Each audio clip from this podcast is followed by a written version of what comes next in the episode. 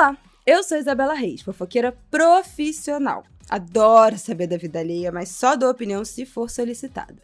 Aqui, você conta a sua história, chora suas pitangas e eu vou me meter na sua vida. o Ministério da Saúde Mental adverte: não sou profissional de saúde. Sou apenas uma fofoqueira na missão de ajudar nas suas questões e te incentivar a procurar ajuda especializada. Eu tava aqui quieta, mas já que você quis meus pitacos, toma aí então os conselhos que você pediu. Oi, gente! Mais um Conselhos que você pediu está no ar. Bom domingo para você que tá aqui me ouvindo, bom começo de semana. Antes da gente começar, vou pedir aqui, né? Me manda seu caso, me manda um e-mail. Conselhos que você pediu, arroba gmail.com, pelo amor de Deus. Bom, Vamos começar aqui. O nosso caso de hoje, o título desse e-mail é Conflitos com Peso. Vamos que vamos. Bela, bom dia, tudo bem? Vamos lá. Tenho 27 anos, 1,62m de altura e peso 66 quilos. Sim, pelo cálculo IMC, tô dentro do normal para minha altura. Porém, sempre fui magra, até meus 24 anos, e engordei alguns quilinhos depois. Me incomoda um pouco, perdi algumas roupas, comprei tamanhos maiores e vida que segue. Tenho uma rotina super corrida e zero vontade ou prazer de ir à academia. Controlo a alimentação durante a semana e no final de semana me permito comer à vontade, e tá tudo bem. Mas meu namorado, de uns dias pra cá, começou a investir em indiretas que preciso identificar uma atividade física que eu gosto, que preciso buscar uma nutricionista boa, sempre com o discurso de se preocupar com a minha saúde e bem-estar, mas isso tem me incomodado, sabe? Essa cobrança dele me irrita e não me motiva. Pelo contrário. Me irrita mesmo ele se incomodar tanto com isso. Será que eu tô sendo muito teimosa e não consigo entender o ponto de vista dele? Não quero ceder e buscar fazer algo por ele, mas sim por mim, para o meu bem-estar e não necessariamente para perda de peso. Você acha que vale a pena eu ter essa conversa com ele? Que essa insistência e preocupação dele tem me irritado e não me motivado? Bom, antes da gente começar esse caso, eu preciso me situar nessa história, né? Esse é um caso que a gente vai debater aqui: é, peso, gordofobia. E eu sempre fui uma, uma pessoa magra, uma criança magra, um bebê magro, uma adolescente magra, uma grávida magra, uma adulta magra, uma mãe magra, enfim. Mas eu acho que esse é um problema de todos nós, né? Uma sociedade gordofóbica é um problema de todo mundo. Então, eu acho importante trazer isso aqui, por mais que eu não tenha esse lugar de fala de alguém que vivenciou algo assim. Mas meu lugar de fala de alguém nessa sociedade é, é de alguém que precisa falar, que também precisa se posicionar contra, né? A gordofobia e, enfim, todo tipo de opressão. Mas vamos começar esse caso. Eu acho que assim, a nossa ouvinte está incomodada, mas ela ainda não decretou que o meu namorado está sendo gordofóbico. O meu namorado está fazendo pressão estética comigo. Eu acho que ela ainda está muito no limbo de tentar entender se é gordofobia, se é pressão, se é de fato uma preocupação, porque aparentemente o que ela diz é que não faz nenhum exercício físico, controla a alimentação durante a semana, mas se permite comer à vontade no final de semana. E aí, por conta dessa dúvida que se estabeleceu aqui, eu quero tratar essa história a partir de dois pontos, dois caminhos diferentes. Eu acho que um caminho é muito óbvio, que é o caminho de seu namorado estar sendo gordofóbico. Estar fazendo esse tipo de comentário para te pressionar a emagrecer para te pressionar a ter um corpo diferente do corpo que você tem agora. Travestido dessa preocupação com saúde, que é um discurso, eu acho que dos mais comuns quando a gente está falando de, de gordofobia, né? Travestir esse discurso da gordofobia com uma preocupação com saúde para não ser para disfarçar, para tentar disfarçar. E aí eu acho que tem uma coisa que não tem como estar tá no seu e-mail, que é, a pessoa pode estar falando do jeito mais educado, sensível, é, amoroso possível. Mas tem um jeito de falar, tem um jeito de olhar, o jeito que ela comenta gente, eu acho que assim, todas, todo mundo que tá ouvindo aqui já deve ter passado por isso em alguma instância, né? Tem um, um, uma subjetividade que não é. que a gente não é racionalmente capaz de explicar, não é objetiva. Né? Quem já passou por qualquer tipo de situação relacionada a racismo, a misoginia, a machismo, a LGBTfobia, sabe? A pessoa pode estar te falando uma coisa e querendo e emanando o oposto disso. Então tem uma subjetividade que não tá no seu e-mail. Que eu acho que pode estar no seu e-mail quando você diz que fica muito irritada. De onde é que vem essa irritação? Eu acho que essa irritação pode vir de uma reação a um sentimento de você estar tá sendo é, pressionada, tá sendo alvo de gordofobia.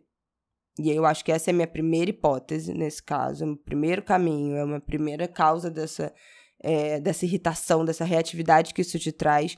E se for mesmo, um, um, se a gente estiver realmente falando aqui de um caso de gordofobia, é mesmo justificável a sua irritação, a sua reatividade. Eu acho mesmo que você tem que falar: Ó, oh, eu não tô gostando desse tipo de comentário, eu não tô gostando, eu quero que você pare de falar isso. Eu acho mesmo que vale uma conversa, porque é uma pessoa que tá, enfim, intimamente relacionada com você. Né? Vocês devem, acho que pelo que eu entendi, vocês moram juntos, não sei, mas assim. É alguém que tem muito acesso a você, que tem muito acesso às suas vulnerabilidades. Não é justo, é, não é correto, não é legal que essa pessoa te atinja desse jeito. Dentro ainda desse assunto de gordofobia, esses dias eu vi no Twitter alguma discussão, eu já não me lembro mais o que, que era, mas alguma uma, uma pessoa falando que nos últimos tempos, especialmente nesse pós-pandemia, a gordofobia, todo o discurso que a gente tinha visto né, nos últimos anos. Enfim, gente, é óbvio que tudo é dentro de algumas bolhas, mas a gente tinha visto um discurso nos últimos anos de aceitação, né, de, de autoestima, corpos gordos ocupando novos espaços, né, é, desfile de moda, obviamente, assim, dentro de alguns parâmetros, em alguns lugares, ainda pouquíssimo é, acessível, mas enfim, esse foi um debate, o body positive, foi um debate relevante nos últimos anos, e aí eu tava vendo essa pessoa falar como no, depois da pandemia a gordofobia voltou com tudo. Essa pessoa, eu não me lembro quem era que fez. Bom, se eu achar essa thread, eu boto aqui no descritivo do episódio. Não era nem uma thread, era uma conversa, na verdade. Mas eu acho que tem relação com esse período da pandemia. Tirou o componente social da pressão estética, de você encontrar as pessoas e as pessoas comentarem. Nessa conversa, essa pessoa falava, enfim, eu já vi algumas pessoas falando isso, né? como como a gente ficou sem viver experiências sociais, muitas das pressões que a gente sentia é, estéticas de diferentes naturezas de estar nesse convívio em sociedade relaxaram durante a pandemia, né? Então, é, muita gente deixou o cabelo grisalho, as pessoas que tinham que se sentiam muito mais pressionadas por conta do corpo, por estar no, convivendo, né, vendo pessoas sendo alvo de comentários, também relaxaram dessa desse medo, né, dessa noia de engordar. O estresse que a gente foi levado também, a gente tinha outras prioridades que foram, sei lá, sobreviver, ao invés de, de colocar esse lugar estético no primeiro lugar. É, a gente estava se comunicando basicamente por tela, por Zoom, né? Então, sei lá, do, do peito para cima. Então também o nosso corpo sumiu nisso. A gente começou a usar roupas muito mais confortáveis, porque a gente estava em casa, não, a gente não usou roupas que apertavam, não usou. Também a moda deu lugar para roupas com muito mais conforto, que abraçassem o corpo. E aí, com a volta da pandemia, eu tenho lido, né, pessoas falando disso, assim. Esse pós-pandemia está sendo um choque gordofóbico, como essa moda também dos anos 2000 que voltou depois da pandemia é um estilo de moda totalmente gordofóbico, a cintura baixa, a magreza extrema, esse tal desse heroin chic, que é essa magreza patológica, assim, adoecedora, né? A, acabou de a Semana de Moda de Paris e, e, vários relatos de pessoas da moda e que vivem de comentar moda falando sobre a magreza de novo das modelos, como tinham pouquíssimas modelos com corpos minimamente normais, né, reais, é, medianos de tamanho, como todas as modelos eram todas muito magras de novo, como o culto à magreza voltou na moda com força total. Então, assim, a gente está vivendo um período de novo, depois de alguns ganhos nos últimos anos, é, um período de novo de uma ode à magreza muito prejudicial, muito adoecedora. enfim, eu acho que a gente precisa falar sobre isso, assim. Todas as pessoas precisam falar sobre isso, né? É, é absolutamente nocivo que a gente seja jogado de novo nessa espiral dessa magreza extrema de anos atrás, que já estava começando a ser tão um, um pouquinho com um passinho de formiguinha serem superados. Mas enfim, por que, que eu acho que isso conecta com esse caso? Porque eu acho que tem a ver com esse relato, né? Ela falou: eu fui mag muito magra até os 24 anos e agora ela tem 27, então foram exatamente esses três anos, dois anos de pandemia. Eu acho que pode ter tido uma relação com isso também. E eu acho que esse pós-pandemia, ela falando disso, né, de como o namorado tem interpelado ela com esse assunto, como também tem a ver com os discursos tão gordofóbicos que a gente tem visto nesse pós-pandemia. Eu acho que o timing desse caso e do que está acontecendo no mundo tem tudo a ver.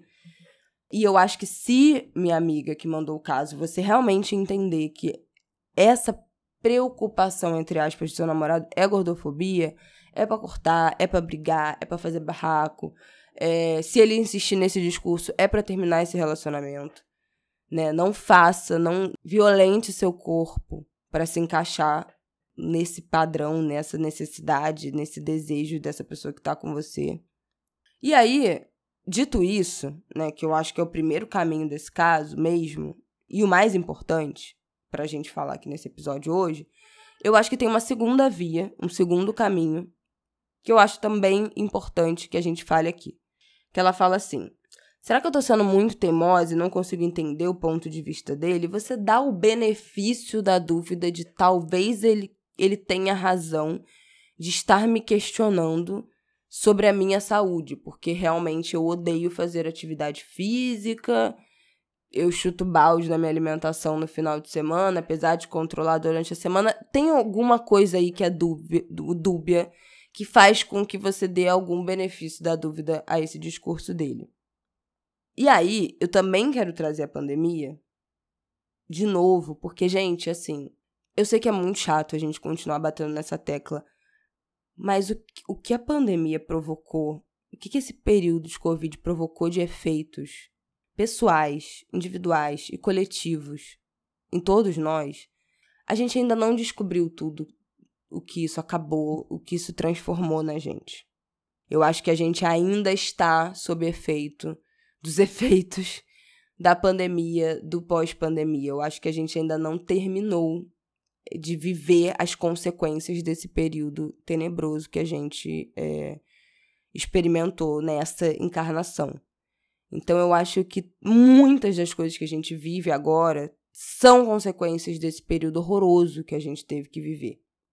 Por que, que eu tô falando disso? Eu acho que na pandemia, o estresse que a gente foi submetido, o isolamento, o tensionamento, Gente, foi uma. Foi um, enfim, vivemos todos em algum nível de um estresse pós-traumático. É foi uma coisa horrorosa o que a gente viveu. Eu acho que muita gente emburacou em hábitos muito nocivos. Não tô falando exatamente de você, não, tá, minha, minha querida ouvinte? Nem sei se é o seu caso. Mas assim, eu convivo com várias pessoas que, por exemplo, passaram a beber todos os dias na pandemia. Praticamente todo dia que pararam completamente de fazer qualquer tipo de atividade física e se tornaram pessoas extremamente sedentárias. E que, neste ano de 2022, na verdade de 2023, estão percebendo as consequências desse abandono de si mesmo, da própria saúde, é, da própria rotina que a gente teve que abandonar na pandemia. Então, colesterol alto, pressão alta, consequências de saúde, que passaram os 2022 inteiro negligenciando ainda essa investigação de saúde, essa ah, será que eu tô bem de saúde? Será que eu não tô? Vou fazer esse exame, não tô me sentindo muito bem, mas também vou adiar, vou, que ter outras coisas para fazer, tô trabalhando demais. A vida vai acontecendo, a gente sabe como é isso. A vida vai acontecendo, você falou que também tem uma rotina super corrida, zero vontade ou prazer de ir à academia. É isso, a vida vai acontecendo mas que estão colhendo nesse começo de ano, de ai, vou começar o ano fazendo todos os meus exames, estão colhendo os frutos podres desse período que a gente viveu. Né, que eram pessoas que tinham uma rotina já estabelecida e tiveram que largar tudo, e aí ficou tudo bagunçado. Então, assim, é isso, eu falei, né? Eu acho que a sua irritação pode ser tanto da reatividade de você estar tá sendo alvo de gordofobia, e aí mais do que justa a sua irritação, mas eu acho que pode ser uma irritação do tipo, eu não quero lidar com isso. Eu não quero lidar com a verdade de que eu preciso cuidar da minha saúde. Que eu preciso fazer uma atividade física que é uma coisa que eu odeio. Que eu preciso fazer meu exame talvez o resultado não seja o que eu queira, não seja o melhor de todos e eu vou ter que lidar com as consequências de ter que mudar o meu estilo de vida, de eventualmente ter que mudar minha alimentação, de eventualmente ter que fazer uma atividade física e eu não quero fazer isso porque eu não gosto. Então tem uma irritação também de você ter que encarar uma coisa que é desconfortável, que a gente não quer. A gente não quer ter que fazer uma coisa que a gente não gosta. Mas infelizmente, quando a gente está falando da nossa saúde, do nosso bem-estar, da nossa longevidade, talvez a gente precise fazer algumas coisas que a gente não que não fazem a gente imensamente feliz, mas que são muito importantes. Então acho que a sua irritação também pode estar vindo do tipo eu não quero encarar a verdade, de uma negação de uma necessidade de encarar como está a sua saúde. Eu acho que a gente não ultrapassou, de modo geral, esse abandono que a gente teve que ter com nós mesmos. Né? Quem fazia atividade física parou, quem tinha uma alimentação de um jeito X mudou a alimentação. Quem fumava passou a fumar mais, quem bebia passou a beber mais, né? Emburacou e aí, eventualmente, parou de beber, e aí, eventualmente, parou de fumar, mas assim. Foi um período muito tenebroso que trouxe fato, consequências na nossa saúde, na nossa disposição, no nosso bem-estar. Então, assim, independente. E aí, minha amiga, minha cara ouvinte que mandou um e-mail, eu já não estou nem falando mais de seu namorado aqui. Mas eu estou vendo aqui no seu e-mail que você dá o benefício da dúvida e você fala: não quero ceder e buscar fazer algo por ele, mas sim por mim, para o meu bem-estar, e não necessariamente para perda de peso. Você tem toda a razão aqui. Você não precisa perder peso. Mas o que eu acho que você precisa fazer? Faz os seus exames. Vê se está tudo certo. Vê se sua saúde está boa. Como é que você tá? Faz um balanço geral aí de como é que você tá depois desses três anos difíceis que a gente teve que enfrentar. Esse talvez seja o nosso primeiro ano de normalidade total né, de rotina, de normalidade. E começa uma atividade física, independente do seu namorado, independente desse discurso desse seu namorado. Você, eu, todos nós precisamos tentar restabelecer ou começar uma rotina de uma qualidade de vida melhor depois desses anos que a gente teve. Eu voltei para musculação, eu voltei para academia, né, depois de ter tido filho, tô mantendo essa rotina, mas assim, a minha alimentação descaralhou. Eu tive muito desejo de grávida. Eu tive muito desejo por coisas que são completamente eram completamente fora do meu das coisas que eu comia. E eu nunca mais consegui restabelecer minha alimentação como era é, muito melhor antes da pandemia, antes da gravidez. É, e isso é uma coisa que eu tô ativamente tentando. Já melhorou muito no ano passado, muito. Mas eu nunca mais voltei. E é isso, assim é, no período da minha vida em que eu fui mais magra, que foi no, sei lá, no primeiro ano do meu filho, eu comia, eu jantava hambúrguer quatro dias na semana. Isso não é saudável. Mas ninguém virava para mim e falava: "Ah, você tem que procurar cuidar da sua saúde". Claro que não. Então a gordofobia é muito filha da puta. Mas então é isso que eu queria falar. Eu acho que tem esse caso tem dois caminhos que, e que um não anula o outro também. Eu acho que o seu namorado pode estar sendo gordofóbico e você pode sim buscar um estilo de vida melhor, e você pode sim melhorar a sua qualidade de, de vida, e você pode sim buscar fazer uma atividade física porque isso é importante para a sua saúde, não para você perder peso. Ele pode estar sendo gordofóbico com você e você pode ficar preocupada com a sua saúde, com o seu bem-estar, com uma rotina de atividade física, com a sua alimentação e com a sua qualidade de vida sem que o emagrecimento seja uma meta, um objetivo, uma pauta. Enfim, gente, é um caso complicado, porque falar de relacionamento é complicado, porque falar desse tipo de opressão dentro das relações é complicado, porque falar de corpo é muito complicado. Eu espero que eu não tenha falado nenhuma merda aqui. E, enfim, se eu tiver falado alguma merda, eu espero que vocês é, me corrijam não esquece de mandar seu e-mail, conselhos que você pediu, arroba gmail.com. e me seguir lá no Twitter, Bela Underline Reis, no Instagram, Bela Reis. Eu tô por aqui, domingo que vem eu tô de volta, gente. Todos os domingos eu estou aqui. Fique tranquilo, tá? Até domingo que vem. Boa semana para você.